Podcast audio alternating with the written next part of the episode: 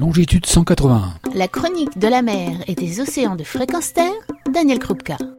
Bonjour. Et si nous changions de trajectoire? Je veux parler de celle qui nous a emmenés dans le mur. Oui, le mur. Celui des multiples crises parallèles, qu'elles soient économiques, politiques, écologique, climatique, social, international et j'en passe. Existe-t-il une autre trajectoire que celle que nous sommes en train de prendre? C'est ce que je vous propose d'examiner. Qu'est-il possible de faire ou pas, à son niveau, à celui des entités qui nous régissent? Entreprises, gouvernements, organismes internationaux. Que faut-il modifier dans nos approches, dans nos actions, dans le fondement même de nos sociétés pour nous sortir de l'impasse qu'a constitué et que constitue l'exploitation illimitée et à outrance de ressources planétaires limitées?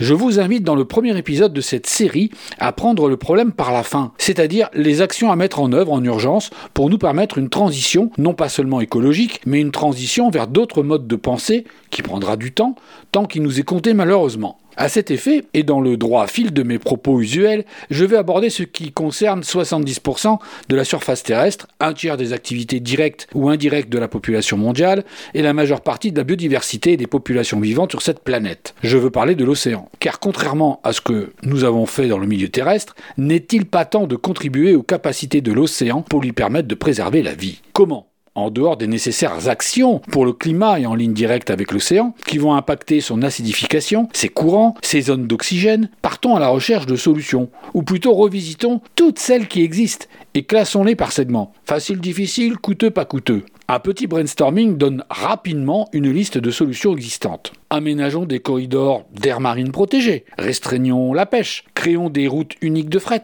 diminuons l'impact sonore des moteurs et des bateaux, évitons la pollution plastique, diminuons les pollutions par les rejets des fleuves, stoppons l'artificialisation des côtes. Allez, j'arrête là. Ce serait déjà un pas de géant si ces quelques changements avaient lieu. Quels sont les plus simples et les moins coûteux? À n'en pas douter, les décisions performatives, c'est-à-dire celles qui déterminent un changement de statut simplement par l'énoncé, sont celles qui sont les moins coûteuses et qui ne demandent qu'un garde-fou, le contrôle effectif de leur réalisation sans investissement particulier.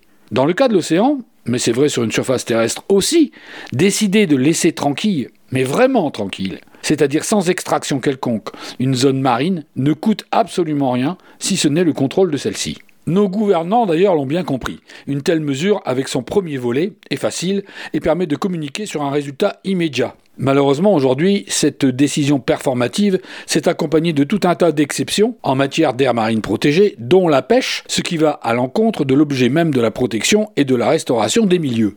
Autre décision avec un coût additionnel mais tout à fait réalisable, c'est l'organisation des trajectoires en mer. Celle-ci pose problème en termes de collision avec les cétacés par exemple, notamment dans les mers fermées telles que la Méditerranée soumise à un intense trafic qui tisse une véritable toile d'araignée à laquelle ne peuvent échapper statistiquement les animaux en surface. Créer des autoroutes, comme on sait le faire dans les détroits, avec des règles de circulation, dont un ralentissement des vitesses, bon aussi pour le climat, permettrait pour un coût additionnel faible, dû à l'allongement des distances, de rendre aux animaux marins l'espace maritime qui leur est dû.